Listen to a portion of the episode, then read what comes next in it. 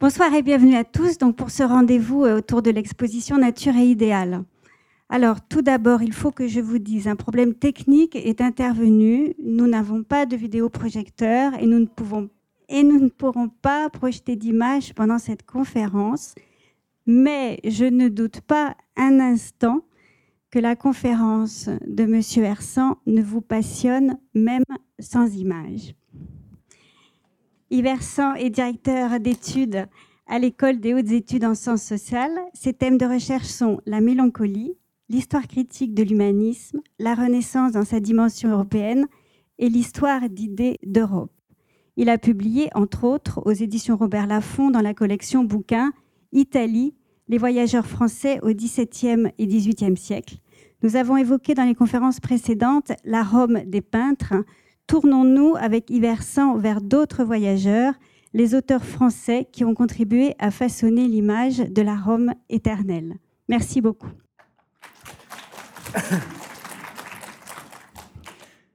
Merci à vous, Madame, et merci au public d'être euh, venu courageusement écouter des textes, ne pas lire, puisque vous ne les verrez pas sur écran, mais écouter quelques citations de textes qui sont moins splendides je le dis d'emblée, que les tableaux que vous pouvez voir dans l'exposition et que vous avez déjà vus. Du reste, cette panne technique, dans le cas présent, n'est pas trop grave, dans la mesure où elle me contraindra à faire appel à votre imagination. Je ferai de, de comme on dit en termes simples, hein, des descriptions suscitant des images. Et d'autre part, elle a pour moi même un petit avantage, c'est que je peux prétendre avec les images, mon exposé aurait été bien meilleur. Donc me voilà protégé. La panne informatique me sert de bouclier. Cela dit, euh, je dois préciser d'emblée que l'exercice qui m'a été demandé, c'est-à-dire la présentation de quelques voyageurs français à Rome dans la première moitié du XVIIe siècle, est un exercice difficile avec ou sans image, parce que cette période correspond précisément à un creux dans l'histoire des récits de voyage. Ce n'est pas la période glorieuse.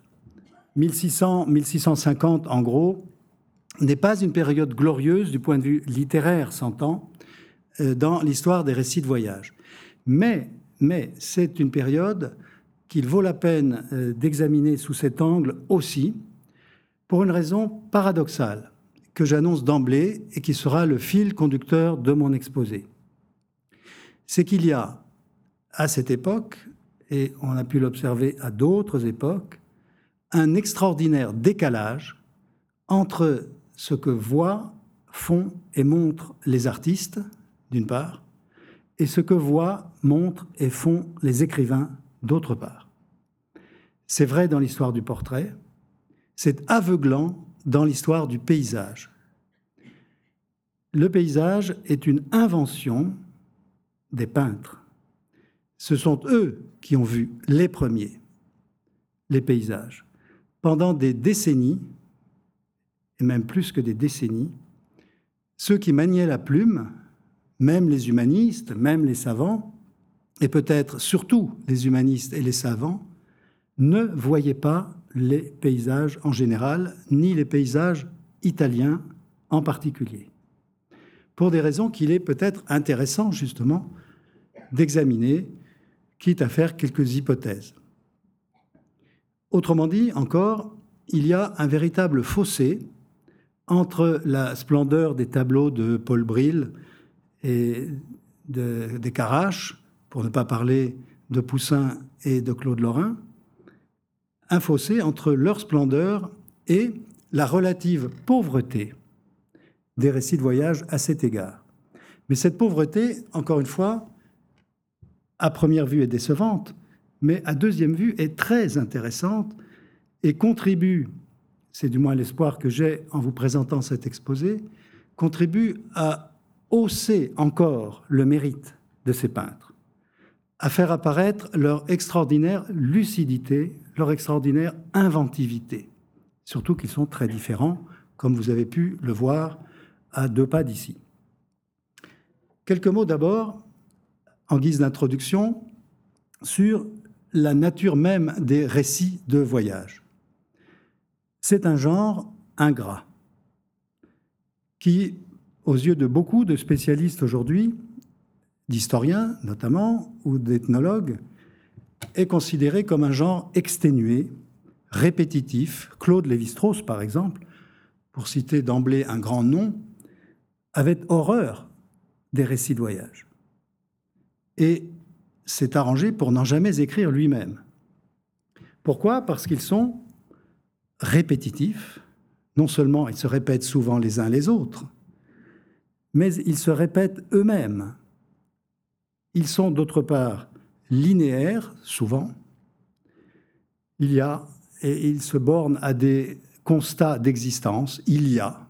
Il y a ici une église, il y a là un beau tableau, euh, il y a là une petite rivière, il y a tant de lieux entre Florence et Sienne, euh, la hauteur du, euh, de telle église est de tant de pieds, etc. Donc il y a quelque chose d'un peu frustrant, apparemment, à les lire.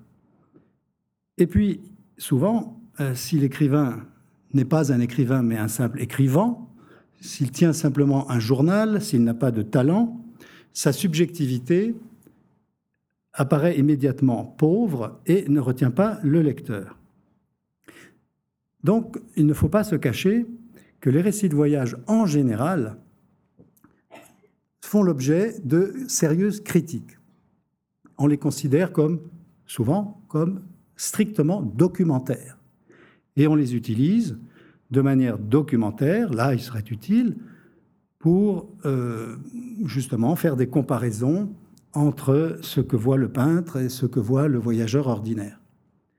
Mais en face de ces critiques contre les récits de voyage, critiques qui sont largement légitimes, il faut faire valoir, à l'inverse, que les récits de voyage ont aussi une dignité et un intérêt, qui s'est affirmé plus tard dans l'histoire de l'Europe. Les récits de voyage de Stendhal, par exemple, sont des œuvres, euh, ou les promenades dans Rome, euh, sont des œuvres littéraires de premier plan, au même titre que les romans de ce même auteur. Il y a dans le récit de voyage une dimension théorique extrêmement intéressante qui a été longtemps sous-évaluée. Pourquoi? Parce que celui ou celle, mais c'est d'abord celui, qui écrit un récit de voyage est confronté à une contrainte intéressante théoriquement, qui est celle d'allier l'un et le multiple. L'un de sa subjectivité, moi j'ai fait ci, j'ai fait ça, il doit donner une cohérence à l'ensemble, et en même temps il est confronté à la multiplicité des objets qu'il rencontre, à la variété des accidents, des incidents, des tempêtes, des problèmes financiers. Il est obligé de changer de ton constamment. Et même si c'est un mauvais écrivain, et Dieu sait s'il y en a de mauvais écrivains, même dans ce cas-là, le genre même le porte, en quelque sorte, l'oblige à euh, s'élever au-dessus de lui-même et à trouver une sorte d'équilibre instable, un discours en mouvement, et à percevoir quelque chose que les modernes comprendront et les contemporains comprendront plus tard, à savoir le rapport qu'il y a entre la marche, le déplacement et l'écriture. Même un mauvais écrivain des années 1620 perçoit, intuitivement en tout cas, ce rapport entre l'écriture et la marche, entre l'avancée de son corps et sa propre écriture. Ce sont donc des problèmes théoriques intéressants sur lesquels je voulais brièvement attirer votre attention. Et ils sont intéressants aussi d'un point de vue poétique ou poétique, ces textes, par l'équilibre qu'ils euh, établissent entre la simple chronique, le déroulement linéaire, euh, le, le, jeudi 21 janvier, je suis entré à Sienne, la simple chronique qui déroule l'action vécue par le sujet, et ce qu'on appelle en poétique, pas en histoire de l'art, en poétique, le tableau.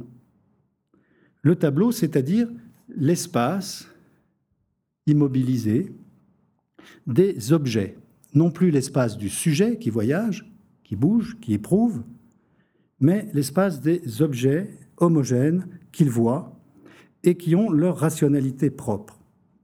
Donc cela aussi confère une dignité, ou devrait conférer, une dignité théorique à ces récits de voyage qui, dans le meilleur des cas, euh, peuvent devenir non plus le récit d'une aventure, mais l'aventure d'un récit. Ils peuvent, ils pourront, pas dans la période dont nous parlons, mais au siècle suivant, ils pourront devenir de véritables aventures de l'écriture. Voilà une première remarque sur le cadre général des récits de voyage, euh, qui de toute façon euh, ont aussi un intérêt anthropologique, puisqu'ils confrontent un sujet à une altérité, un Français à l'Italie. Et ceci m'amène à une seconde remarque introductive dans le cas de l'Italie en général. Le récit de voyage prend une dimension particulièrement intense à cause des relations extraordinairement paradoxales et particulières qui se sont établies pour toutes sortes de raisons que vous connaissez, et d'abord en raison de la proximité, entre les deux pays. L'Italie, au cours des siècles, a fait, aux yeux des Français, l'objet de perceptions extraordinairement contrastées et contradictoires. Tantôt admirées, tantôt méprisées, ou, mieux encore, les deux à la fois. L'ambivalence de l'Italie aux yeux des Français n'a d'égal d'ailleurs que l'ambivalence de la France aux yeux des Italiens. Tantôt la péninsule suscite l'enthousiasme, tantôt le dégoût, et je le répète, parfois chez les mêmes. Elle a été considérée pendant des siècles comme le foyer de la vie culturelle et artistique européenne. Elle a tenu un rôle essentiel, et elle tient toujours à la période qui nous intéresse, un rôle essentiel sur le continent du simple fait qu'elle est le centre de la chrétienté. Rome en particulier, évidemment, est un puissant pôle d'attraction en tant que ville universelle. Mais, paradoxalement, cette centralité, cette attractivité, cette séduction sans équivalent, sans équivalent euh, de, de l'Italie, aux yeux des Français, a son envers. Elle s'inverse, et on le voit très bien cela dans les récits de voyage, elle s'inverse en répugnance. C'est déjà vrai au XVIIe siècle et ce sera aveuglant au XVIIIe, au siècle des Lumières. Et là se développera l'image d'une souveraineté déchue, d'une Rome agonisante, et s'imposera l'image d'une péninsule affaiblie, d'une terre en ruine, euh, dont les Français euh, se repaissent avec une sorte de joie maligne. Il ne faut pas oublier qu'il y a une rivalité culturelle intense qui s'intensifiera encore dans la seconde moitié du siècle euh, concernant la suprématie culturelle entre l'Italie et la France. Et troisième remarque liminaire, dans le cas de Rome en particulier, ce que je viens de dire concernait l'Italie globalement, ce qu'on appelait l'Italie. Vous savez qu'on ne descendait pas très bas à l'époque. Naples était le bout du monde, Naples était l'Afrique. Peu de voyageurs allaient jusqu'à Naples avant le XVIIIe siècle, peu de Français, avant la découverte d'Herculanum et de Pompéi. On s'arrêtait à peu près à Rome. C'était le sud du sud. Eh bien, dans le cas particulier de, Rome, ce que je viens de dire, cette ambivalence, prend une force euh, particulière parce que Rome est le siège de l'Église et que nous sommes à une époque, après la contre-réforme capitale, ou la, réforme catholique, euh, nous sommes à une époque où le centre de la chrétienté, le centre imaginaire et réel de la chrétienté, s'est déplacé de Jérusalem vers Rome, vers l'Urbs. On ne pense plus à des croisades, on fait des missions. Et cette Rome a d'autre part la caractéristique qui la distingue de beaucoup d'autres villes ou régions de l'Europe aux yeux des voyageurs, elle a la caractéristique supplémentaire d'être invisible directement. Je veux dire par là que les voyageurs, cultivés ou non, humanistes ou non, un peu archéologues ou pas du tout, qui se rendent en Italie, ont tous nécessairement une vision culturelle a priori de Rome. Leur culture, les classes qu'ils ont suivies, les livres qu'ils ont lus, fabriquent d'avance une sorte de filtre qui les empêche de voir directement Rome. Et en ce sens, euh, on peut dire que très rares sont les voyageurs qui ont réussi à mettre de côté ce filtre, ce voile culturel, ce savoir préétabli qu'ils ont de Rome, pour regarder et voir sans le filtre culturel. Alors que les peintres ont su, malgré ce filtre culturel qu'ils ont aussi, vous voyez dans l'exposition, le, savoir mythologique, par exemple, le savoir humaniste que véhiculent la plupart d'entre eux. Mais malgré cela, ils ont réussi, dans le meilleur des cas, à voir, non seulement à regarder, mais à voir, et non seulement à voir, mais à regarder. Donc Rome représente un cas particulier, intensément particulier, de l'Italie, qui elle-même est un cas particulier aux yeux des Français. Cela, je crois, il fallait le dire, euh, même un peu longtemps, pour euh, que la suite de mon propos apparaisse plus nettement.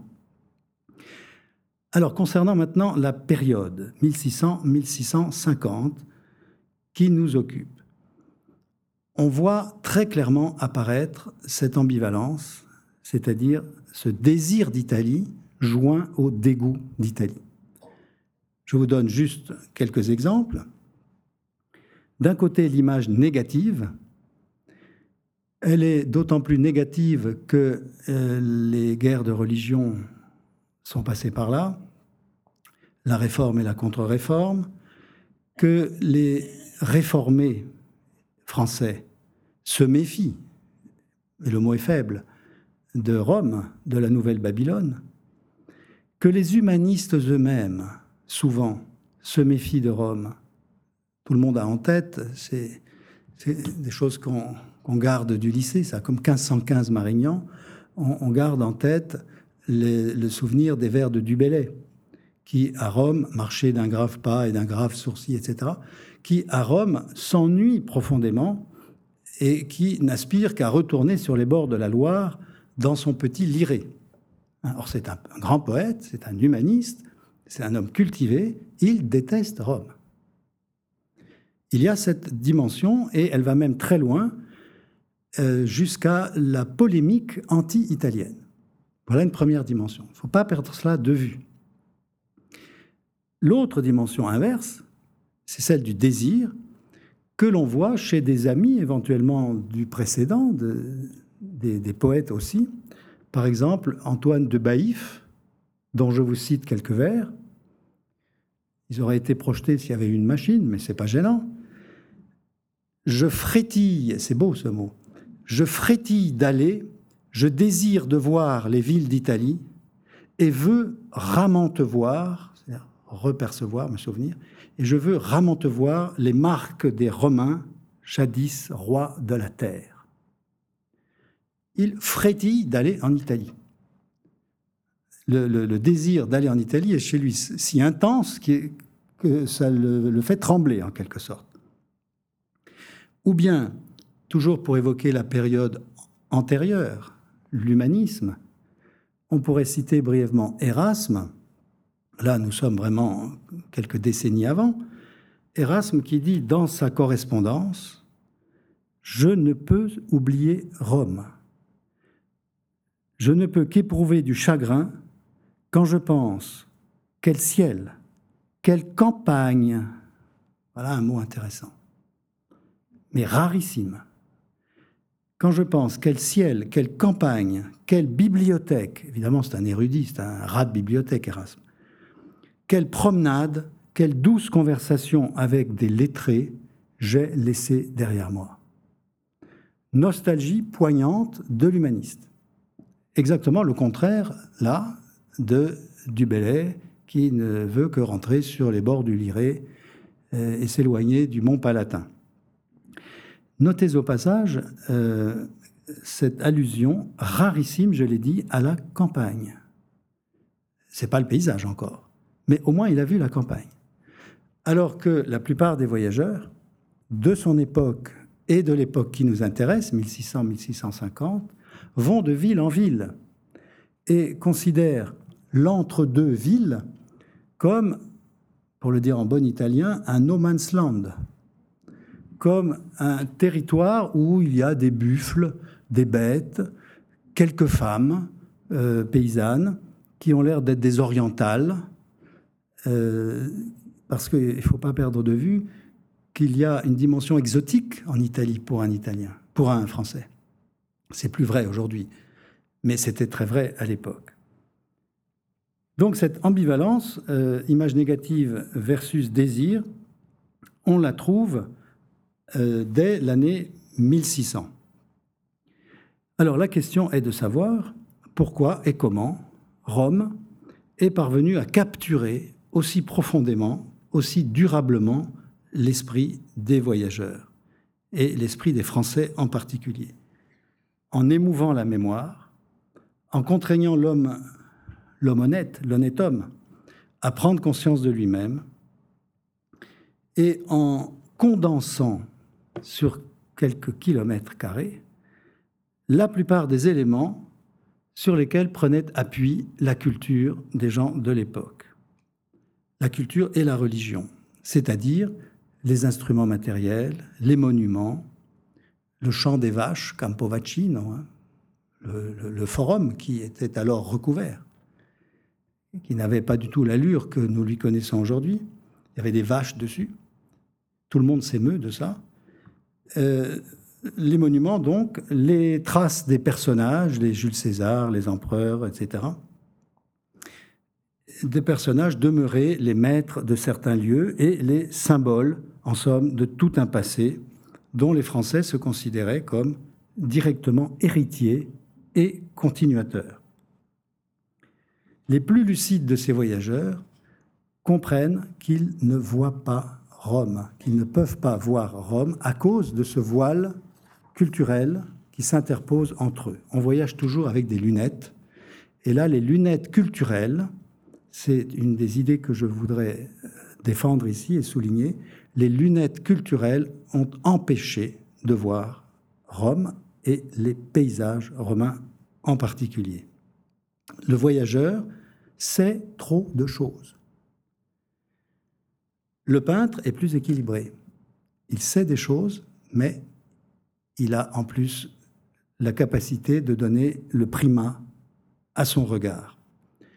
Le voyageur reste complice, culturellement complice de, la ville, et du même coup, il ne la regarde plus. Enfin, dernier propos, euh, encore un peu introductif, concernant la période, avant d'examiner quelques voyageurs et quelques propos qu'ils nous ont légués. Dernier propos introductif, le cadre historique euh, de ces récits de voyage.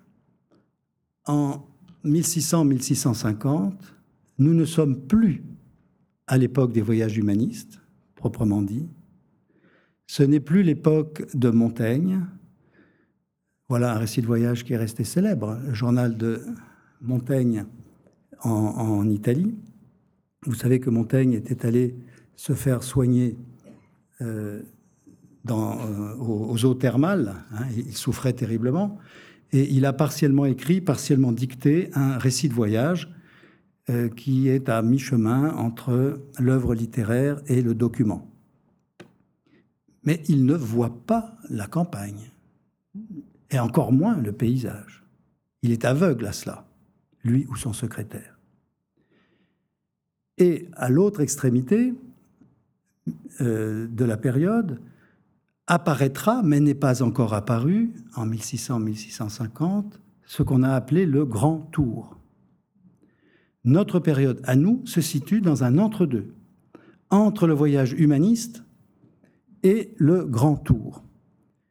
Qu'est-ce que c'est que le Grand Tour Pour fixer les idées, Grand Tour qui a été très étudié ces dernières années, ces dernières décennies, c'est une pratique euh, passionnante, très instructive, inventée par les Anglais, Grand Tour.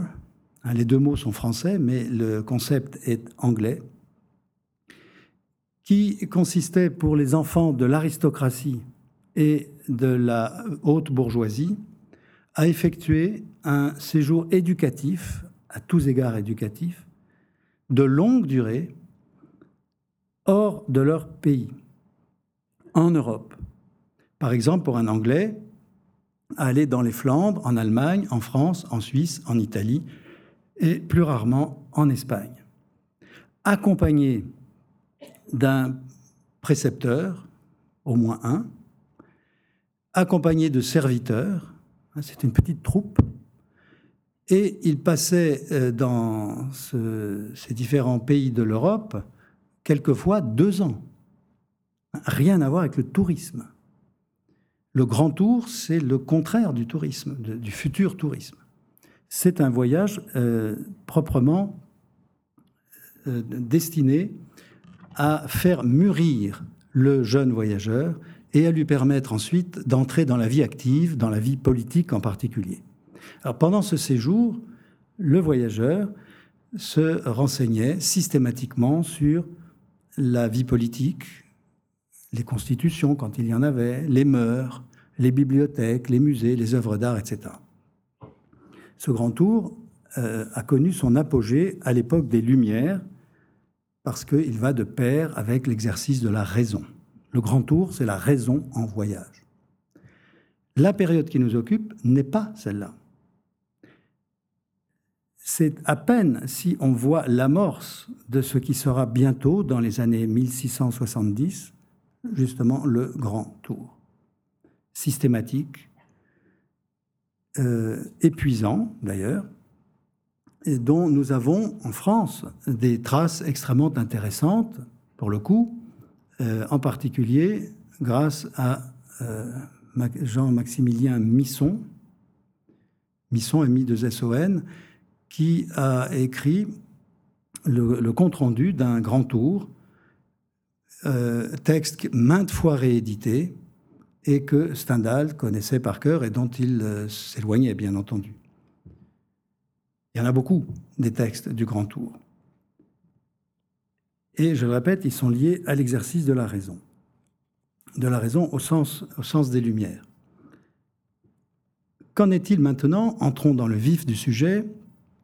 Qu'en est-il des voyageurs entre 1600 et 1650 je ne vais évidemment pas vous infliger une liste.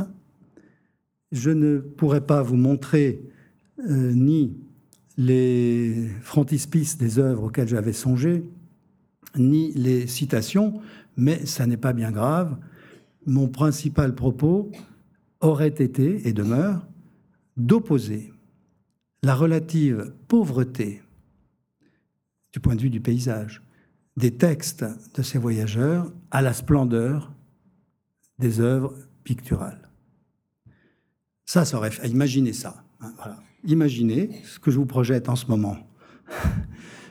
Un texte de voyageur qui dit il y a là une campagne et dans cette campagne quelques bêtes. Point. Le soir, je me rendis au Capitole. Il a traversé la campagne romaine, il n'a rien vu. Et en face, sur la même image, projetée en grand magnifiquement sur cet écran, vous voyez un tableau de euh, Paul Bril ou de, euh, du Lorrain ou de Carache. Donc il faut faire travailler l'imagination. Mais je le répète, ces récits de voyage sont euh, d'un grand intérêt néanmoins, malgré ce que j'ai dit contre eux, parce qu'ils révèlent les évolutions, les subtilités de l'histoire du goût, de l'histoire de la perception, de l'histoire des sensibilités. La sensibilité des peintres n'est pas, à l'époque, c'est aveuglant, la sensibilité des écrivains. Le mot paysage n'apparaît nulle part dans un récit de voyage à l'époque. En tout cas, je ne l'ai pas vu. Je l'ai traqué par tous les moyens informatiques à notre disposition. Je trouve campagne, ça, mais c'est pas du tout pareil. Euh, je ne trouve pas pays, je trouve pays, bien sûr, je ne trouve pas paysage. On commence à trouver pittoresque, mais pittoresque dans un tout autre sens. Pittoresque pour désigner ce qui est propre à la peinture. Ces voyageurs, qui sont-ils? Je crois qu'on pourrait, sans trop de mal, parmi les voyageurs qui ont été édités, en recenser une quinzaine. Je ne vous en citerai que quelques-uns, bien entendu. Français, s'entend. Hein, parce qu'il y a aussi les Anglais, il y a les Allemands. Euh, il y a un Anversois qui euh, écrivait en latin, je le nomme celui-là quand même parce qu'il a écrit un best-seller. Euh, en latin, il s'appelait lui-même Franciscus Schotus. Schott, François Schott, S-C-H-O-D-T, qui a écrit un itinéraire, c'est pas tout à fait un récit de voyage, un, itinéraire en latin en 1600, justement en 1600. Et ce texte a été utilisé, pillé et réédité euh, pendant des années et des années. Je le mentionne à cause de son importance, mais je le répète, ce n'est pas à proprement parler un récit de voyage. Je mentionne sans m'y attarder quelques Italiens, quand même, parce qu'ils ont été lus par les Français, comme Ottavio Panciroli, par exemple, Les trésors cachés de la ville de Rome, 1600 aussi. Et celui-là avait le sens du titre. Les trésors cachés, hein, c'est un titre accrocheur. Aujourd'hui, on est habitué à ça. Les secrets de, les trésors de. Bon. Mais en 1600, c'est pas courant. Les trésors cachés de la ville de Rome. On pourrait en citer d'autres qui prennent la suite d'ouvrages très répandus au Moyen Âge qu'on appelait les mirabilia.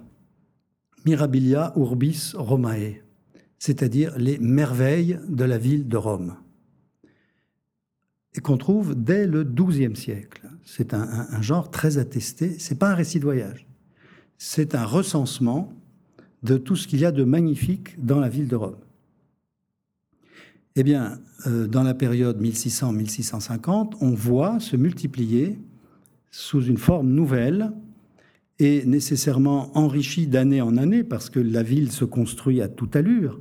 Hein. c'est l'époque où Madorne construit la, façade de Saint-Pierre, c'est l'époque où on agrandit le Quirinal, c'est l'époque où le Bernin euh, dresse 1642, à partir de 1642, le baldaquin de Saint-Pierre, c'est l'époque où est construit le palais Barberini.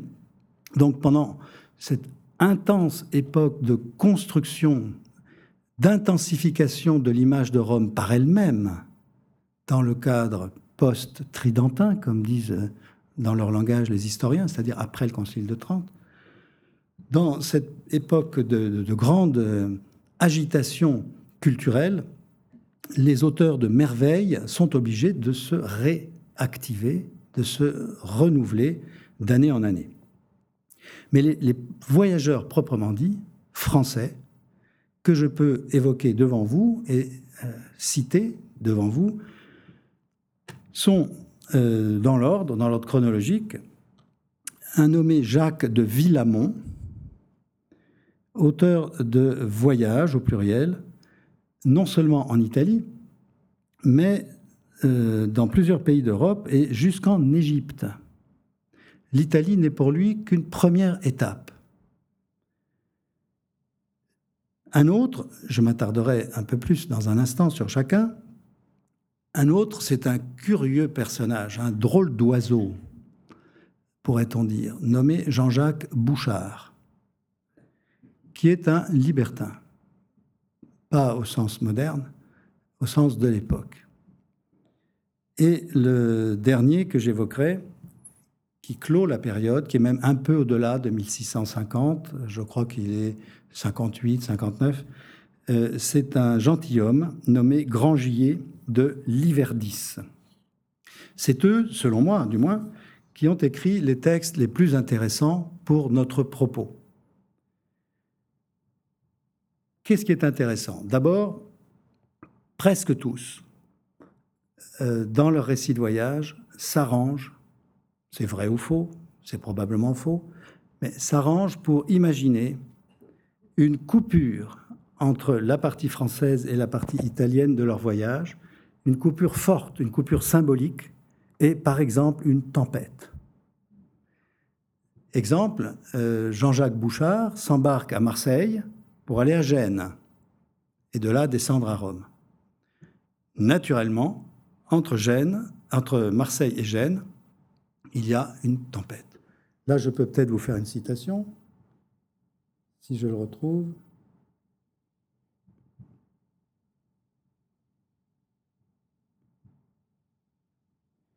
Le vent, le vent augmentant toujours vers le soir, et la mer étant horriblement grosse, il fallut encore abaisser la grand-voile, qu'ils appellent de maître, l'antenne même s'étant rompue, et mettre seulement le penon du Très-Haut, qui est une forte petite antenne avec une petite voile, ce qui ne se met qu'aux grandes tempêtes. Celle-ci commença à s'augmenter tellement que la moitié de la proue se cachait sous l'eau, lorsque le vaisseau, après s'être extraordinairement élevé, retombait en bas.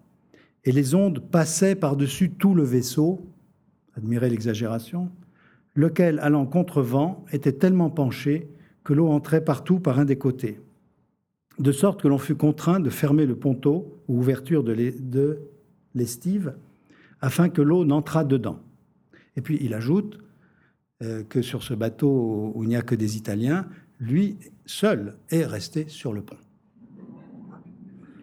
Euh, l'épouvante des Italiens.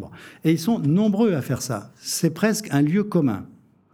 Euh, se différencier et euh, marquer une coupure symbolique forte, dont la tempête est un bon exemple. Beaucoup plus tard, Chateaubriand fera des coups pareils. Villamont, lui, euh, qui est le, premier chronologiquement et qui est encore un peu humaniste, hein, qui est à, la limite du XVIe et du XVIIe siècle, est un personnage intéressant déjà parce que son voyage est personnel, relativement personnel. Il essaye de voir par-delà ou à travers sa culture. C'est un cas très rare. Et il dit dès l'introduction, ce qui me pousse à voyager, c'est le désir de voir véritablement. C'est la curiosité de voir le réel en laissant les livres. Considérer, c'est l'image qui se répandra beaucoup, euh, du monde comme grand livre. Lire dans le livre du monde et pas dans les livres de Cicéron, Virgile euh, et, de la, et de la culture. Il essaye de faire ça. Il n'y arrive pas. C'est ça qui rend son texte presque pathétique. Il est très sympathique, il est très amusant. Euh, notamment, il y a deux, moments clés dans son, dans son récit, c'est Venise et Rome. Il adore Venise. Pour lui, c'est une ville orientale, ce qui n'est pas faux. Il décrit les Vénitiennes comme nous décririons des Japonaises. Ce sont des femmes d'une autre espèce, habillées autrement, coiffées autrement. Et Rome, dans laquelle il entre avec euh, cet euh, effort pathétique de se libérer de toute sa culture classique voir Rome en oubliant son latin, si vous voulez. Et il est intéressant aussi par les détails pratiques qu'il donne et qui me fournissent l'occasion de vous rappeler que voyager à l'époque de France en Italie, c'était pas comme prendre l'avion ou le TGV. C'était un voyage dangereux, long, pénible. Euh, les routes étaient, c'était pas une légende, infestées de brigands. Les épidémies étaient nombreuses. Il fallait s'arrêter en quarantaine. Ça coûtait cher, et ça coûtait d'autant plus cher qu'au tournant du, siècle, les prix ont beaucoup augmenté, tant en France qu'en Italie. Il fallait avoir de l'argent, du courage, de la ténacité. Et euh, notre Villamont en a, et en même temps qu'une certaine dose d'humour qui lui permet d'expliquer comment il graisse la patte d'un douanier ou comment euh, il s'arrange pour euh, sortir de quarantaine avant la limite fixée. Voir pour apprendre, voilà sa devise, voir pour apprendre. Eh bien, malgré cela, il ne voit pas. Et euh, dans les textes que j'ai repérés, dans les passages que j'ai repérés, je vois qu'il s'intéresse infiniment plus à la science politique, comme il dit, c'est la vraie science politique, le voyage, qu'au paysage. Autant son regard est, comme on dirait, laser aujourd'hui, aigu, pour détecter les comportements, les mœurs, euh, les petits détails d'habillement euh, des cardinaux. Autant il est, pour nous c'est stupéfiant, euh, frappé de cécité devant la campagne romaine. Il ne la voit pas littéralement. Et vous savez qu'en littérature, la campagne romaine, je dis bien en littérature, la campagne romaine ne fera son entrée que beaucoup plus tard avec Chateaubriand. Il faut attendre Chateaubriand pour que la campagne romaine devienne un paysage et autre chose qu'une terre de personnes, qu'une terre sans intérêt, qu'un espace vide entre deux villes, un espace parcouru par les, buffles et les moustiques, un espace de malaria. Donc même notre euh, Villamont, malgré tous les efforts qu'il fait et qui le rendent sympathique, passe à côté de la notion même de paysage. Bouchard, je prends rapidement ces exemples avant de tirer quelques conclusions générales. Bouchard, c'est la génération suivante. Et c'est un tout autre style. C'est un libertin un peu osé. Auteur un peu méconnu aujourd'hui, euh, qui a eu une vie très brève. Il est mort euh, plus ou moins assassiné. Et il est... Ah, il faut que j'évite les allusions au présent obsédé par le sexe. Il s'est lié avec euh, les, grands esprits de son temps, euh, de, très grands, hein, Gassendi, Lamotte Levaillé, Gabriel Naudet, qui sont des libertins au sens intellectuel du terme, c'est-à-dire des gens qui pensent librement. Libertin, au, début du XVIIe siècle, ne veut pas dire don juanesque. Euh, cela veut dire qu'il s'écarte de la pensée euh, unique, euh, de la pensée de l'Église. Lui, Bouchard, il est libertin intellectuellement et sexuellement. Et il s'est fait connaître par un scandale, un, livre intitulé Les Confessions, qui précède son récit de voyage en Italie, où il se met en scène lui-même sous le nom d'Oreste, et où il raconte ses expériences euh, d'ailleurs pathétique parce qu'il était probablement impuissant, d'après ses propres propos, avec une jeune vachère et ensuite avec d'autres femmes. Il est obligé de s'exiler à Rome et se débrouille, tant bien que mal, pour devenir éditeur auprès du cardinal Barberini, avant de devenir, profession très baroque celle-là, inspecteur des fraudes pieuses. Ça, c'est un métier que je rêve d'exercer un jour. Inspecteur des fraudes pieuses, je serais impitoyable. Et euh, il a dû l'être aussi, d'ailleurs, parce qu'il a déplu, il s'est fait bastonner, et il est mort des suites de cette bastonnade. Non sans avoir écrit ce récit de voyage, qui est euh, vraiment très, très intrigant, très curieux, ou, alors là, je pense que je peux vous faire une autre citation.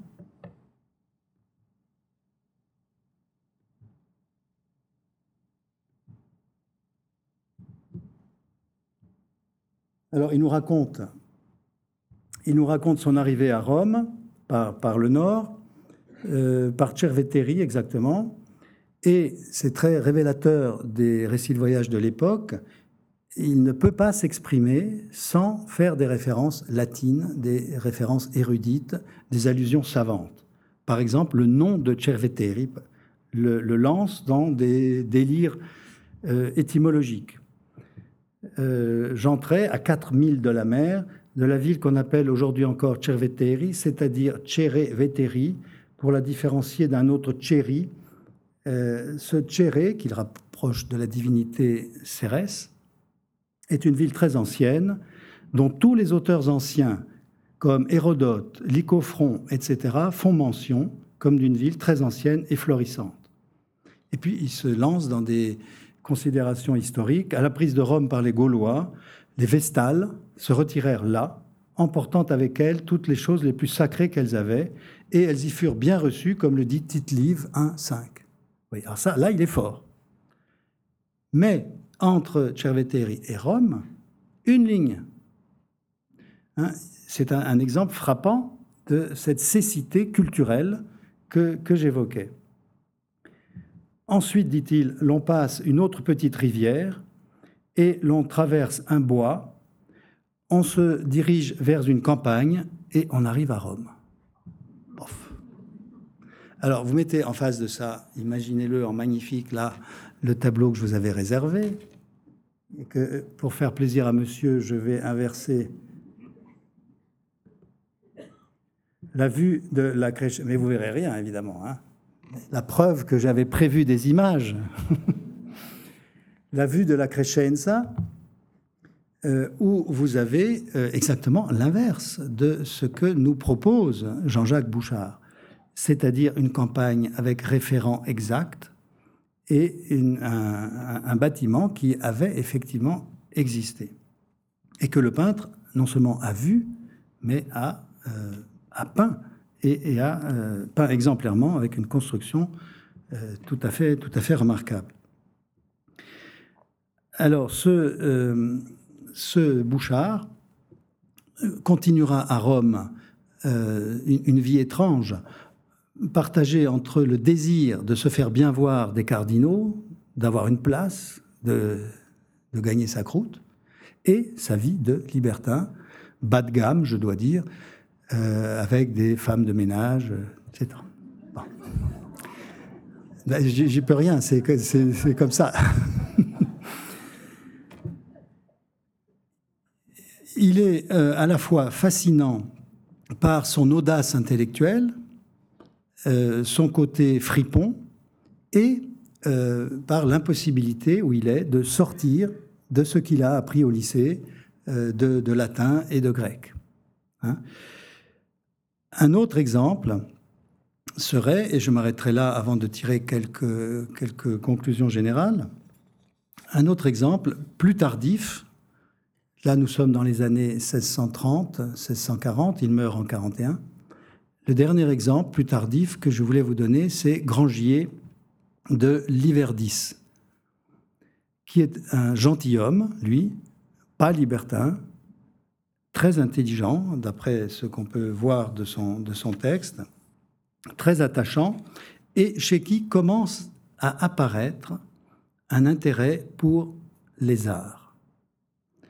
Alors que Bouchard est aveugle non seulement au paysage, mais à l'art. Il visite les églises, euh, il voit des fresques ou des œuvres extraordinaires, et tout ce qu'il trouve à nous dire, ça mesure tant de haut sur tant de large. C'est un esprit quantitatif, cultivé quantitatif, curieux mélange. Alors que le dernier, donc, Grangier de, de Liverdis, euh, fait état d'une sensibilité inédite, mais aux œuvres d'art qui sont urbaine. Là encore, le paysage tarde, tarde à venir. Il y a, euh, je peux vous donner quelques exemples, quelques citations. Alors ça, d'abord, euh, une citation, euh, je reviens pas en arrière, de, Bouchard. Oreste, c'est-à-dire lui-même, pas pourquoi il s'est donné ce surnom, Oreste entre à Rome par la porte des Cavalli Leggeri et conçut une plus grande idée qu'il n'avait encore fait de Rome lorsqu'il vit le derrière de Saint-Pierre et sa coupole, le derrière de Saint-Pierre, euh, il ne peut pas s'empêcher. Qui est, à n'en point mentir, la chose la plus belle et la plus magnifique qui soit aujourd'hui en Europe. Puis, voyant de loin, en passant, la façade de l'église et du palais du pape, et passant devant l'hôpital de San Spirito, et lorsqu'il découvrit ensuite le Tibre, le Castel et le Ponte Sant'Angelo, il s'imagina voir une ville enchantée. Premier aspect positif. Et puis deux lignes plus loin, mais ayant passé le pont et entrant dans ces rues étroites et tortues qui sont bordées de maisons inégales qui conduisent à la douane, et de là chez le gouverneur de Rome, il se rendit compte Rome n'était plus ce qu'elle était et qu'il avait mis pied dans un des quartiers les plus abjects d'Europe. Vous voyez l'ambivalence hein? Il passe de l'enchantement à la déroute, à l'horreur.